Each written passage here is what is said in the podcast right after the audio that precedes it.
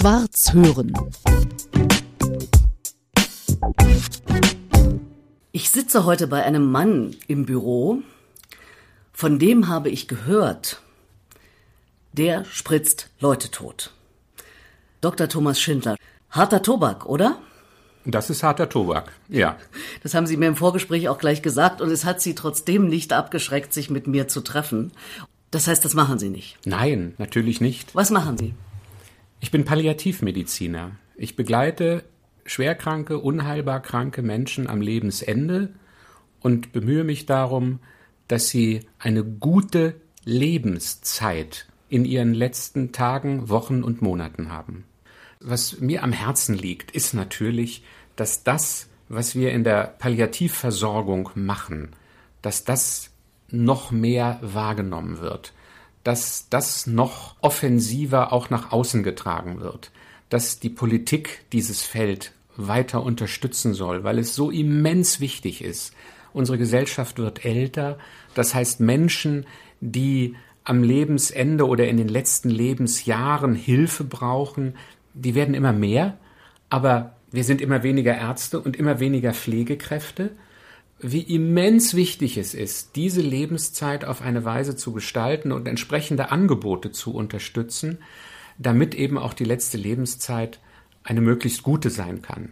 Ich bin auch ehrenamtlich als Vorsitzender in einem Verein tätig, der sich sehr darum bemüht, Homecare Berlin heißt dieser Verein, der sich sehr darum bemüht, Unterstützung anzubieten für Betroffene, für Angehörige. Es geht um vorsorgende Entscheidungen, es geht um ethische Konfliktsituationen, wie kann man damit umgehen. Es geht um die Schulung von Angehörigen, damit sie ihre Liebsten am Lebensende besser und selbstsicherer begleiten können. Also das ist ein ganz wichtiges Feld und das ist mein Schwerpunkt. Nicht unbedingt den assistierten Suizid anzubieten als Regelfall, sondern dass es klar ist, jemand, der alt wird, der schwach wird, der krank wird, der soll die Hilfen bekommen, die er braucht, damit auch dieses Leben lebenswert bleibt. Und gesetzt dem Fall, jemand sagt, ich möchte sterben in dieser Zeit, also Sie haben den Rahmen ja jetzt gesetzt, setzen Sie dann eine Spritze an? Nie. Niemals. Nein, das, was Sie ansprechen mit der Spritze, dass es Ärzte gäbe, die Menschen totspritzen, auf eigenen Wunsch, also nicht. Auch auf eigenen Wunsch. Mhm. Das mache ich selbstverständlich nicht. Abgesehen davon, dass es strafrechtlich verboten ist in Deutschland, weil das, was Sie eben skizziert haben, dem Tatbestand der Tötung auf Verlangen, also der aktiven Sterbehilfe gleichzusetzen wäre. Und die ist in Deutschland verboten. Und das ist auch gut so, dass sie verboten ist. Ja, wenngleich ja da heftig was in Bewegung ist. 2020 hat das Bundesverfassungsgericht gesagt, die jetzige Rechtslage entspricht nicht dem, was Menschen auch wollen, nämlich sich assistiert zu töten. Das ist was anderes als Tötung auf Verlangen. Das ist was anderes. Mhm. Das sind zwei völlig unterschiedliche Dinge, ja. die häufig in einen Topf geworfen werden. Die Tötung auf Verlangen, die aktive Sterbehilfe. In Deutschland sagen wir dazu aktive Sterbehilfe. In vielen anderen Ländern sagt man dazu Euthanasie. Also im angloamerikanischen Sprachraum ist immer von Euthanasia die Rede. Auch in den äh, Benelux-Ländern, wo tatsächlich Euthanasie, Tötung auf Verlangen erlaubt ist, ist nicht von Tötung auf Verlangen die Rede, sondern immer von Euthanasie. In Deutschland ist das verboten. Ich sagte ja eben, ich finde das auch gut. Das hat natürlich auch mit der deutschen Geschichte zu tun. So ist das. Die nun mal so war, wie sie war mhm. und großen Einfluss hatte. Die Diskussion um die Tötung auf Verlangen beziehungsweise um den assistierten Suizid ist eine ganz andere. Und in dieser Diskussion hat sich im Grunde so viel gar nicht verändert. Dieser Straftatbestand, der im Jahr 2015 ins Strafgesetzbuch eingeführt wurde, dass die geschäftsmäßige Unterstützung eines assistierten Suizids verboten wurde, gab es vorher nicht. Und diesen Straftatbestand gibt es seit 2020 auch nicht mehr. Das heißt, wir haben jetzt juristisch die gleiche Situation wie wir sie schon Jahrzehnte 2015 vor 2015 ah, hatten. Ja, okay. Nichts anderes. Und doch geht es ja darum, Regelungen zu schaffen, dass Ärzten es ermöglicht wird, Menschen beim Sterben zu helfen, wenn sie denn selber sterben wollen. Oder ist das falsch? Das kann man so sagen, wie Sie das jetzt formuliert haben. Das Bundesverfassungsgericht hat in seinem Urteil, mit dem dieser alte Paragraph 217 für nichtig erklärt worden ist, Wege gewiesen, welche Möglichkeiten der Gesetzgeber hat, um diesen Vorgang zu regeln. Und darüber ist im letzten Sommer abgestimmt worden im Deutschen ja, Bundestag. In diesem Sommer sogar? Ja, in diesem Sommer. also im Sommer 2023. Genau. Mhm, und es gab letztendlich zwei Entwürfe, die sich widersprochen haben in den Möglichkeiten, die da eröffnet werden sollen. Und es gab Befürworter des einen Entwurfs, es gab mhm. Befürworter des anderen Entwurfs. Und es gab letztendlich keine Einigung. Keine Mehrheit keine für Mehrheit. einen der beiden Entwürfe. Richtig. Das heißt, die beiden Gruppen, die diese Entwürfe eingebracht haben, waren natürlich enttäuscht, dass ihr Entwurf nicht genommen wurde. Aber es gab auch eine große Gruppe von Menschen, die mit dieser Entscheidung gut leben können. Die sagen, es ist besser, es so zu lassen, wie es jetzt ist. Wenn es jetzt also darum geht, doch ein Gesetz haben zu müssen. Und das hat das Bundesverfassungsgericht ja gesagt. Es bedarf einer Regelung. Das Bundesverfassungsgericht hat dem Gesetzgeber den Raum geöffnet, eine Regelung zu finden. Aber es hat keine Verpflichtung daraus gemacht. Das Bundesverfassungsgericht hat in seinem Urteil entschieden, dass eine der Paragraph 217, das Verbot der geschäftsmäßigen Beihilfe zum Suizid ist verfassungswidrig, wird gestrichen. Das ist das eine. Und das andere war, dass der Gesetzgeber dennoch die Möglichkeit hat, die Umstände, unter denen dieser assistierte Suizid geleistet wird, gewissen Regularien zu unterwerfen. Und darüber wird gestritten. Aber es hat nicht gesagt, es müssen solche Regularien geschaffen werden. Deswegen sagte ich ja vorhin, dass es eine nicht kleine Gruppe und auch viele Palliativmediziner sind darunter, auch ich, gibt, die der Meinung sind, es ist gut, dass weder der eine Entwurf noch der andere Entwurf verabschiedet worden sind, weil beide Entwürfe ganz entscheidende Schwächen haben. Ah, zum Beispiel. Also der eine Entwurf aus meiner Perspektive sehr restriktiv gewesen, so dass praktisch jemand, der nicht mehr leben möchte, der Unterstützung für einen Suizid braucht, sich Dritten gegenüber, die er gar nicht kennt, wiederholt erklären muss, mhm. Rechenschaft darüber abgeben mhm. muss. In Einzelfällen ist es nachvollziehbar. Stichwort die unglückliche Liebe in jungen Jahren. Aber so wie das formuliert worden war in diesem Entwurf, hatte ich den Eindruck, das ist überhaupt nicht praktikabel. Das kann man nicht machen. Ja. Und der andere Entwurf, da hatte ich wiederum das Gefühl, der hätte ja als Folge gehabt, dass man deutschlandweit eine Infrastruktur aufziehen muss, wenn das Gesetz geworden wäre, dass überall Beratungsstellen geschaffen werden müssen, die letztendlich auch den assistierten Suizid vermitteln. Und da habe ich das Gefühl gehabt, viel wichtiger wäre es doch, deutschlandweit ein enges Netz von Unterstützungsangeboten zu schaffen, damit jeder Mensch in Deutschland sofort weiß, was bedeutet Palliativversorgung, welche Möglichkeiten bietet eine hospizliche Versorgung, was ist überhaupt schon alles erlaubt. Das, wovor viele Menschen Angst haben am Lebensende, an Schläuchen zu hängen oder künstlich am Leben erhalten zu werden, trifft für die aller, aller, allerwenigsten zu. An den Stellen, wo ein Mensch sagt, oder in einer Vorausverfügung formuliert hat, in einer Patientenverfügung, mhm. dass er das und das nicht will, haben wir uns danach zu richten. Und das tun wir dann ja. auch. Und das hat aber nichts mit Totspritzen zu tun. Mhm. Ganz und gar nicht. Das ist ja das, wenn ich äh, sage, ich will keine künstliche Ernährung, heißt das ja letztlich, dass ich sterben werde. Kommt auf Mehr die Situation an. Ja. Kommt auf die ja. Situation an. Dieser zweite Entwurf, den Sie jetzt erwähnt haben, ist das der Künast-Entwurf? Ja, Künast ja. hat sich damit eingebunden. Ja, genau. Es sind ja parteienübergreifende genau. Entwürfe. Es waren ja sogar drei, mhm. die da überhaupt da waren, mhm. aber zwei standen jetzt mhm. zur Abstimmung. Aber es ist eine Grauzone im Moment. Es ist keine Grauzone. Sondern?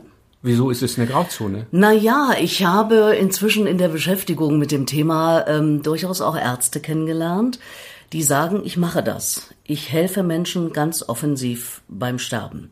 Ich hatte Ihnen von Professor Pollmecher erzählt, von der DGPPN. Dazu gibt's auch einen Podcast. Und im Rahmen von Konferenzen in dem Zusammenhang Gibt es einen Arzt, der auch in den Medien öfter auftritt und sagt, ich bin da ganz bewusst äh, dabei und mache das? Also ist es nicht vielleicht doch ein Stück weit eine Grauzone? Nein, es ist keine Grauzone. Die Grundbedingungen, die sind lupenrein. Also es ist völlig klar, eine Beihilfe zum Suizid ist nicht strafbar. Für niemanden, auch für Ärzte nicht, auch für Ärzte nicht, die das wiederholt machen. Das war in der Zeit von 2015 bis 2020 Nur anders. damals, nur die fünf Jahre war es strafbar. Genau. Und nochmal, vor 2015 war es nicht strafbar, nach 2020 ist es auch nicht strafbar. Und jetzt muss man darüber diskutieren, ist es ratsam, ist es sinnvoll, diesen ganzen Bereich zu regeln? Oder wird durch Regularien dieser Bereich eher wie soll ich sagen, wird es dem nicht gerecht. Ja, es sind ja wird wem nicht gerecht oder da, welchem Umstand? Ja, darüber kann man diskutieren. Das sind ja sehr intime Situationen, in die man da kommt. Ob ein Arzt sich dazu bereit erklärt, einem Patienten zu helfen in dieser Situation, das kann jeder Arzt nur für sich entscheiden. Keinem Arzt kann man vorschreiben, dass er Menschen beim assistierten Suizid unterstützt aber man kann es auch niemandem verbieten. Das heißt, der Arzt muss das für sich selbst entscheiden. Das Interessante ist, als ich angefangen habe mit dieser Arbeit, die ich mache, vor bald 30 Jahren, ich arbeite also seit etwa 30 Jahren im ambulanten Sektor mit unheilbar kranken Menschen am Lebensende. Da hatte ich große Sorge, weil ich dachte, oh Gott, oh Gott, wenn ich jetzt jeden Tag von diesen schwerkranken Menschen höre, ich halte mein Leben nicht mehr aus. Ich halte mein Leid nicht mehr aus. Doktor, bitte geben Sie mir die Spritze. Das ist ja eine Metapher ja, letztendlich. Das Mittel, damit ich sterben kann. Genau. Ja.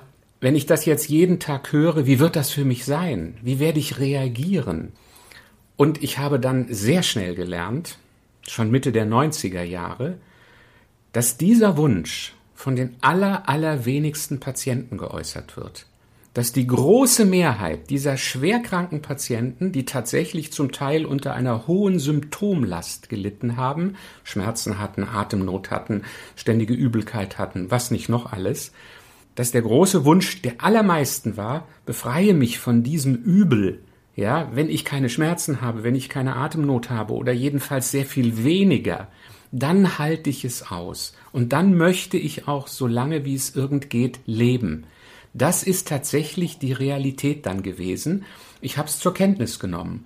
Ich bin fast nie nach diesen Mitteln gefragt worden, mhm. um ein Leben zu beenden, sondern ich habe große Dankbarkeit geerntet mhm. für das, was wir in der Palliativmedizin haben anbieten können. Ja, nun ist ja da auch vieles passiert in der Palliativmedizin in den letzten Jahren, davon hört man auch immer wieder.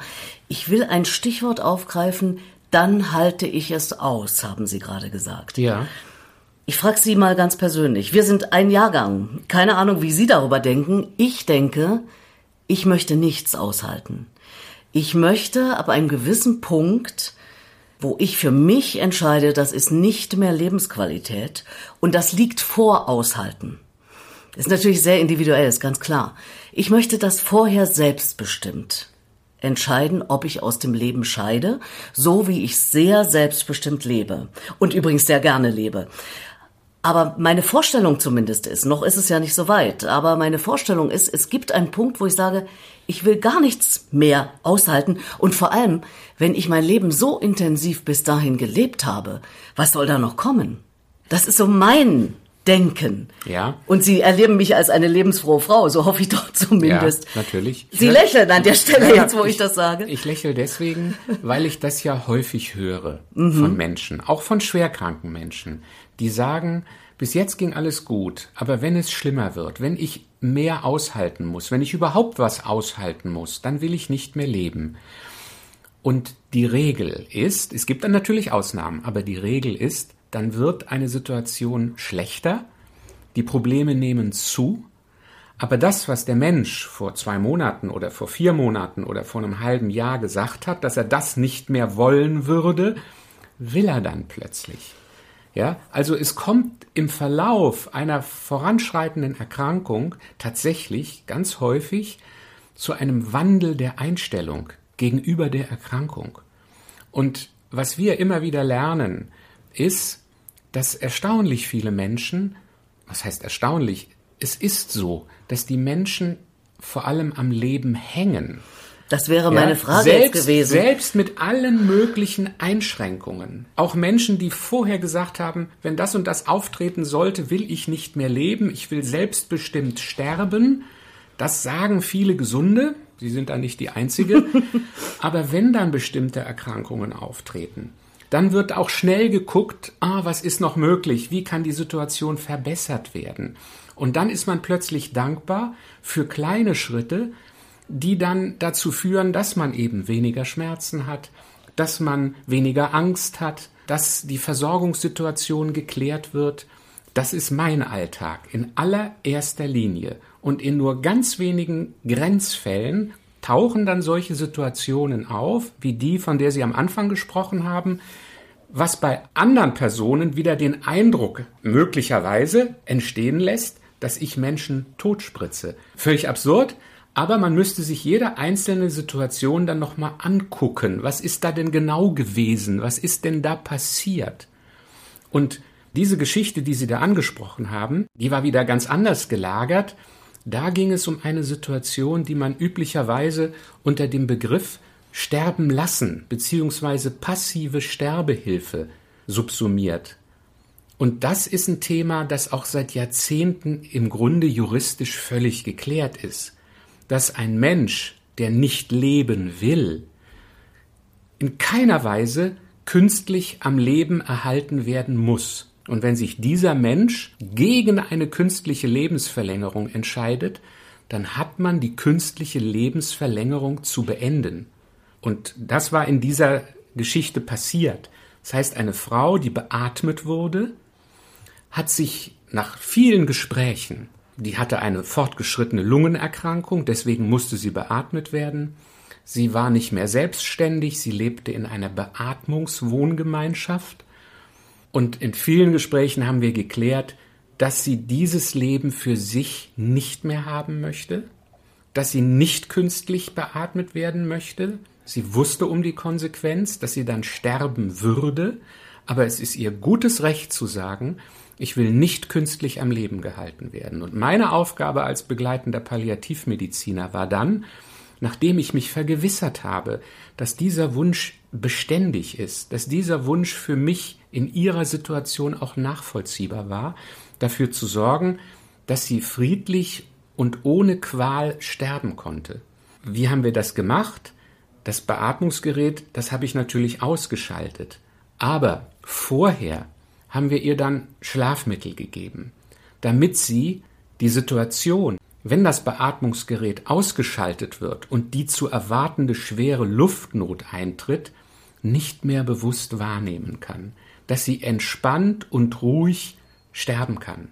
Das bedurfte aber vieler Gespräche mit den Freunden und Freundinnen dieser Patientin, mit den betreuenden Pflegekräften in der Beatmungs-WG, mit dem hinzugezogenen Palliativpflegedienst, und letztendlich haben alle an einem Strang gezogen. Das, was sie sich gewünscht hatte, das haben wir ihr möglich gemacht.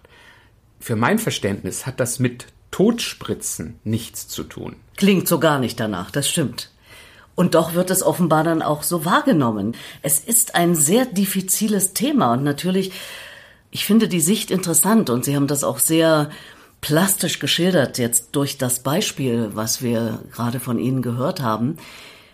Ich will Sie trotzdem aber nochmal in eine andere Richtung lenken, weil das ja unter anderem mein Ansinnen ist, mich mit diesem Thema auch über diesen Podcast zu beschäftigen und mit sehr, sehr interessanten Gesprächspartnern immer wieder darüber auch zu reden. Sie sind natürlich ein absoluter Fachmann jetzt. Wenn ich zu Ihnen komme, sagen wir mal ungefähr so wie jetzt, und ich sage, Herr Dr. Schindler, ich will nicht mehr. Helfen Sie mir. Helfen Sie mir beim Sterben. Ja, und Sie sind gesund, und kommen Na, als gesund. gesund. Na, Sie sind jetzt gesund. Sie Na, sagen, wenn nicht Sie jetzt wirklich. Zu mir ich habe eine künstliche Hüfte, ein künstliches Knie, Gelenk, Damit Schmerzen. können Sie steinalt werden. Ja, das mag sein, aber äh, es könnte sein, dass ich mich nicht mehr gut bewegen kann. Äh, ja. Sagen wir mal, ist schon jetzt eingeschränkt und äh, wird nicht besser. Und ich sage irgendwann, okay, jetzt ist gut. Ja. Vielleicht ist auch es im Kopf dann nicht mehr so, dass ich arbeiten kann. Mein Leben besteht zu einem großen Teil aus Arbeit, die mir großen Spaß macht. Wenn das alles nicht mehr geht und ich entscheide, ich als Petra Schwarz entscheide, ich will nicht mehr. Das empfinde ich übrigens als mein Recht, dass ich das entscheiden kann. Egal welches Gesetz irgendwann vielleicht mal durch den Bundestag gegangen ist und dann vorschreibt, ich muss so und so viel mal Na, zur Beratung gehen und so weiter. Ja, Moment. Ein Suizid, ist, das ist ja schon seit Jahrzehnten kein Thema mehr, ist ja nicht verboten. Ja, Also aber die jeder Frage Mensch, ist, hilft mir jemand dabei? Genau, das ist jetzt die, die nächste Frage. Assistiert mir jemand? Ja, das stimmt. Und da kann ich nur sagen, ich bin ja Hausarzt auch. Ich bin ja nicht nur Palliativmediziner. Wir haben also im palliativen Setting, wenn jemand eine weit fortgeschrittene, unheilbare Erkrankung hat, wo absehbar ist, dass das Lebensende vor der Tür steht. Das ist ja eine ganz besondere Situation. Ja, das ist das eine. Wenn aber ein gesunder Mensch zu mir in die Sprechstunde kommt und danach fragt, Ein relativ gesunder. ein relativ gesunder, dann kann ich das nicht beantworten. Ich muss den Menschen kennenlernen. Okay. Ein Mensch, den ich nicht kenne, werde ich in diesem Sinne, wie Sie sich das wünschen, nicht helfen. Ein Menschen, den ich seit 20 Jahren hausärztlich betreue und der auf diesem Weg mit mir viele Gespräche über dieses Thema geführt hat, den ich gut einschätzen kann, da kann ich mir durchaus vorstellen, ihm entgegenzukommen. Das Ja? heißt was? Das kann durchaus unterschiedlich sein. Es gibt da kein Schema F, das kann es nicht geben. Genauso wenig wie in der Palliativmedizin. Jede Situation ist hochindividuell, jeder Patient ist hochindividuell, gleiche Verläufe gibt es nicht. Ich begleite Menschen auch in solchen Situationen. Als Hausarzt fühle ich mich durchaus dazu verpflichtet. Wenn aber jemand sagt, ich bin gesund, ich bin 80 und ich will jetzt sterben und gar nicht darüber lange reden wollen, dann ist er bei mir falsch. Dann bin ich nicht der Richtige. Ja, dafür gibt es nun mal in Deutschland, auch in anderen Ländern, Sterbehilfeorganisationen, an die man sich wenden kann. Und diese Sterbehilfeorganisationen machen das möglich. Eine Beihilfe zum Suizid ist genauso wenig strafbar wie ein Suizid. Die Frage ist nur, finde ich jemand, der mir hilft? Ja, und da gibt es eben nun mal seit, äh, weiß ich nicht, 20 Jahren, 30 Jahren Vereine, die sich auf ihre Fahnen geschrieben haben, wir helfen Menschen, die sterben wollen, indem wir sie an Ärzte vermitteln, die auch in dieser Situation entsprechende Medikamente rezeptieren und indem Helferinnen und Helfer diesen Menschen beistehen. Und wer diesen Weg gehen will, kann ihn gehen. Für mich wäre es nix, weil mir das viel zu unpersönlich wäre. Das wäre jetzt sowieso meine nächste Frage gewesen. Sie beschäftigen sich professionell jeden Tag mit dem Thema. Wie sehen Sie es für sich? Zu sagen, es reicht, ich will aus dem Leben scheiden. Es gibt Krankheiten, es gibt Situationen, wo ich mir vorstellen könnte, dass sich dieser Wunsch bei mir einstellen könnte. Aber es ist alles konjunktiv im Moment. Natürlich, natürlich. Denken Sie nicht als jemand, der jeden Tag damit zu tun hat, darüber nach, wie es bei Ihnen sein wird? Selten. Ich denke selten darüber nach, wie es bei mir sein wird, weil ich weiß es einfach nicht. Ich sehe jeden Tag, wie unterschiedlich ein Lebensende sich gestalten kann und auch, wie plötzlich es auftritt. Ja, wir haben vor zwei Monaten unsere allerliebste Freundin verloren. So alt wie wir, also wenn ich von wir spreche, meine Frau und ich, die gesund war, scheinbar, sich zum Meditieren auf eine Meditationsmatte gelegt hat, wie sie es oft macht, und nicht mehr aufgestanden ist, weil sie plötzlich gestorben ist. Scheinbar aus heiterem Himmel heraus. Scheinbar. Und das, solche Situationen gibt's natürlich ständig, die erlebe ich ja auch als Hausarzt. Das wünschte Ja. ich mir sowas. Ich nicht. Warum nicht? Ganz klar, ich nicht. Weil es für die Betroffenen, die überleben, ganz, ganz schlimm ist. Ja. Und weil wir von unserer Freundin wissen, wie gerne sie gelebt hat. Dass sie sich so einen Tod nicht gewünscht hat. Dass sie gerne die Zeit gehabt hätte, sich zu verabschieden. Und die Familie, der Partner, die Kinder, für die ist es wirklich eine, ein großes Trauma. Das finde ich auch. Und doch, wenn ich mich schon vorher lange damit beschäftige, wenn alle um mich herum wissen, Wenn es so ist, dass ich nicht mehr da bin, ist es auch okay. Weil ich habe mich vorher schon damit beschäftigt. Was halten Sie von dem Gedanken? Kommt Ihnen das Neublau vor? Sie erleben mich ja jetzt hier. Ja, Wir hatten ja, ja. auch telefoniert und Sie haben einige Podcasts gehört. Ist das irgendwie Neublau? Ist das was, wo Sie sagen, na ja, die wird schon auch noch merken, wie sie letztlich am Leben hängt? Das weiß ich nicht. Das kann ich nicht vorhersagen. Ich kann nur sagen, was ich für Erfahrungen in meinem beruflichen Alltag gemacht habe. Und dieser Alltag erstreckt sich ja jetzt schon über mehrere Jahrzehnte. Ja, und da sehe ich eben tatsächlich, dass viele Menschen sehr am Leben hängen. Auch wenn sie vorher noch so oft gesagt haben, dann will ich nicht mehr, auch wenn sie sich vorher Medikamente besorgt haben, wo sie sagen, wenn es soweit ist, dann nehme ich die. Habe ich alle hier in der Schublade. Ja, ich Und dann das, nee, passiert's nicht. ich, in der Regel passiert es nicht. Aber ich möchte noch was anderes ansprechen. Auch in den Situationen, wo ein Mensch sagt, ich will selbstbestimmt, frei verantwortlich mein Lebensende bestimmen und das dann macht, bleiben viele zurück, die mit dieser Situation sich dennoch sehr schwer tun. Also für die Liebsten, das müssen ja nicht Verwandte sein, das können enge Freunde sein, das können Nachbarn sein, wer auch immer. Für die ist es alle Male ein Einschnitt, ein biografischer Einschnitt, den sie lange nicht vergessen werden. Und ähm, ich kenne so manchen, der durch den Suizid eines Angehörigen schwer traumatisiert worden ist. Weil Sie eben auch sagten, für das Umfeld, für die Liebsten. Aber wenn die doch wissen, die ist so und so, die denkt darüber so, die hat sich jahrelang, möglicherweise jahrzehntelang, wenn es denn soweit ist, damit beschäftigt und sie wollte es genau so. Ja. Und sie ist in einem bestimmten Alter. Ich verstehe völlig, wenn Psychiater und andere äh, Ärzte sagen, wenn jemand jung ist und äh, was weiß ich aus Liebeskummer oder solche Dinge sowas passieren, das verstehe ich total. Aber wir beide sind 66. Ich meine, wir können 96 werden, aber in welchem Zustand möglicherweise?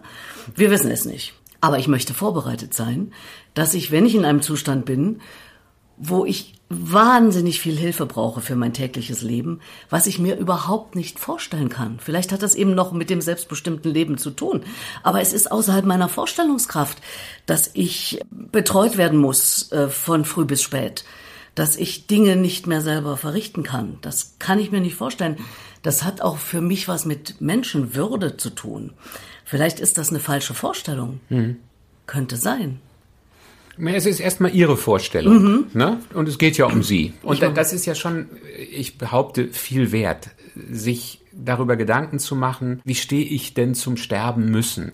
Das ist ja etwas, was viele Menschen verdrängen, worüber sie überhaupt nicht nachdenken wollen. Sterben müssen oder sterben wollen? Nein, ja, das ist gut. Sterben, erstmal sterben müssen, weil. Naja, gut, weil wir alle sterben müssen. Richtig. Und Okay. trotzdem leben wir nun mal in einer Gesellschaft, wo dieses Thema sehr an den Rand gedrängt wird. Das war früher anders. Die ganze Menschheitsgeschichte bis vor 150, 200 Jahren war ja angefüllt auch mit frühem Sterben. Die Kindersterblichkeit in den früheren Jahrhunderten und Jahrtausenden war riesengroß. Jeder Mensch hat von Kindheit an ständig miterlebt, wie andere Menschen starben. Also der Tod war ganz anders ins Leben integriert, als das heute der Fall ist. Nicht heute ist es keine Seltenheit, dass es äh, 60, 70-jährige Kinder gibt, die bei ihren Eltern das erste Mal miterleben, wie es ist, wenn ein Mensch stirbt. Das ist eine ganz andere Zeit, in der wir leben. Und deswegen glaube ich auch, macht das Thema Sterben müssen, der Tod, vielen Menschen Angst. Große Angst. Die eine Variante ist, das Thema wird zur Seite gedrängt. Es kann aber auch sein, dass man sich umso mehr darauf vorbereiten will und versucht, alles trotzdem noch unter Kontrolle zu haben, obwohl uns etwas bevorsteht, was wir möglicherweise nicht mehr unter Kontrolle haben.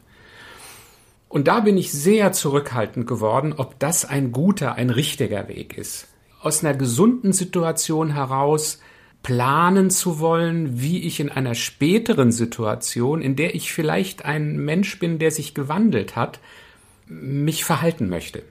Das erlebe ich halt immer wieder. Dass Menschen sich an unvorstellbare Situationen anpassen können und dass sie auch im Kleinen plötzlich dankbar werden dafür, dass das und das und das und das immer noch möglich ist.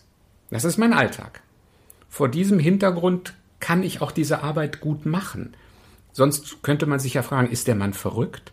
Oder alle die, die in einem Hospiz arbeiten, die in einem Palliativpflegedienst arbeiten oder selbst nur in einem Pflegeheim, also immer nur mit Krankheit, Sterben, Tod, das geht doch nicht. Doch, das geht ganz gut, weil wir erleben, wie viel wir anderen Menschen immer noch geben können und gleichzeitig was zurückbekommen, nämlich große Dankbarkeit dafür, was wir anbieten. Deswegen das Thema des selbstbestimmten Sterbens ist bei uns in der Palliativmedizin tatsächlich ein Randthema. Es ist, es kommt in einzelnen Fällen vor, keine Frage, das kann ich nicht leugnen, aber es ist nicht der Alltag. Es ist ja ein Prozess, in dem man sich begibt, wenn man sich mit dem Thema beschäftigt. Insofern, ja, danke ich Ihnen sehr, dass Sie äh, diese Sicht jetzt auch in mich äh, reinbringen. Und doch bin ich jemand vielleicht, weil ich eben noch so drauf bin, wie ich drauf bin und mir das Leben wahnsinnigen Spaß macht, dass ich sage, wenn ich all das nicht mehr kann, will ich nicht mehr. Aber ich werde das zu gegebener Zeit dann weiter drüber nachdenken. Das Argument, weil mir das Leben Spaß macht, das gilt ja nicht nur für Sie. Mir macht mein Leben auch Spaß. Und ich möchte dieses Leben gerne noch lange leben dürfen. Mhm. Ich habe auch Freude ja. an, an, an vielen Dingen. Mhm. Ich behaupte sogar durch die Arbeit, die ich mache, dass ich diese Freude punktuell und im Kleinen noch intensiver und vielleicht noch häufiger erlebe als viele andere, die eben nicht tagtäglich mit solchen schweren existenziellen Themen konfrontiert sind. Mhm. Das finde ich enorm, dass Sie das so sagen. Herr Dr. Schindler, Sie wissen, ich ähm, frage Menschen danach, also nach dem, wie sie so ihr Lebensende sehen oder den Weg dahin sehen. Das haben wir schon ansatzweise besprochen. Ich werbe auch dafür zu sagen, nutze den Tag, carpe diem, nutze die Zeit, die du hast in deinem Leben und sei aktiv, mach was, hab Spaß. Wir haben schon gerade drüber gesprochen. Und ein Teil davon ist möglicherweise auch, intensiver übers eigene Leben nachzudenken. Und zwar mittels Dingen, die man möglicherweise aufschreibt, die dann am Ende bei mir Rede meines Lebens heißt und vielleicht sogar aufgezeichnet bei der Abschiedsfeier, bei der Trauerfeier, wobei Trauerfeier ist ein Begriff, der mir zunehmend fremd ist, bei der Abschiedsfeier sogar erklingt. Können Sie sich vorstellen, Ihre eigene Abschiedsrede zu schreiben und zu halten? Vorstellen kann ich mir das. Es wird wahrscheinlich nicht darauf hinauslaufen. Mein Vater hatte einen Brief geschrieben. Diesen Brief hat er jährlich aktualisiert. Für den Fall, dass er stirbt, sollte dieser Brief an seine Freunde auf der Trauerfeier verlesen werden. Das haben wir auch gemacht. Und das fand ich schon eine gute Sache. Mhm. Das passte gut zu meinem Vater und er hat das schön aufgeschrieben. Es war der Ton, wie man ihn kannte. Das war passend, kann ich nur sagen. Ich hätte jetzt diesen Anspruch gar nicht mehr. Worum ich mich bemühe, ist im Leben mit den Menschen, mit denen ich mich verbunden fühle, in Verbindung zu bleiben. Ich schreibe auch gerne Briefe.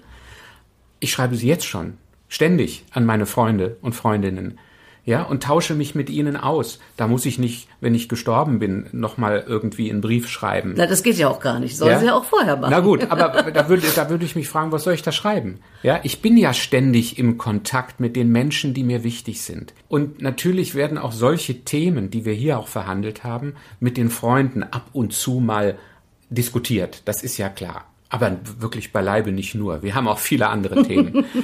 Also für mich, glaube ich, wäre es jetzt nicht das Passende. Ich fände es auch gut, wenn die Menschen, denen ich nahe bin, bei der Trauerfeier den Raum haben, selber, äh, wenn sie das möchten, was zu sagen. Die Geliebte, der Freund, die Freundin, warum nicht? Was ich vorbestimmen möchte tatsächlich ist die Musik die gespielt wird. Da äh, habe ich schon einiges, was ich mir wünschen würde, aber auch da will ich denen, die diese Trauerfeier ausrichten, ich will denen kein Korsett an die Hand geben, dass sie das und das machen müssen oder das und das machen sollen. Ich will ihnen schon den Raum geben und Stichworte liefern, was ich schön fände, wenn das und das gemacht würde. Punkt. Schwarz hören. Thank you.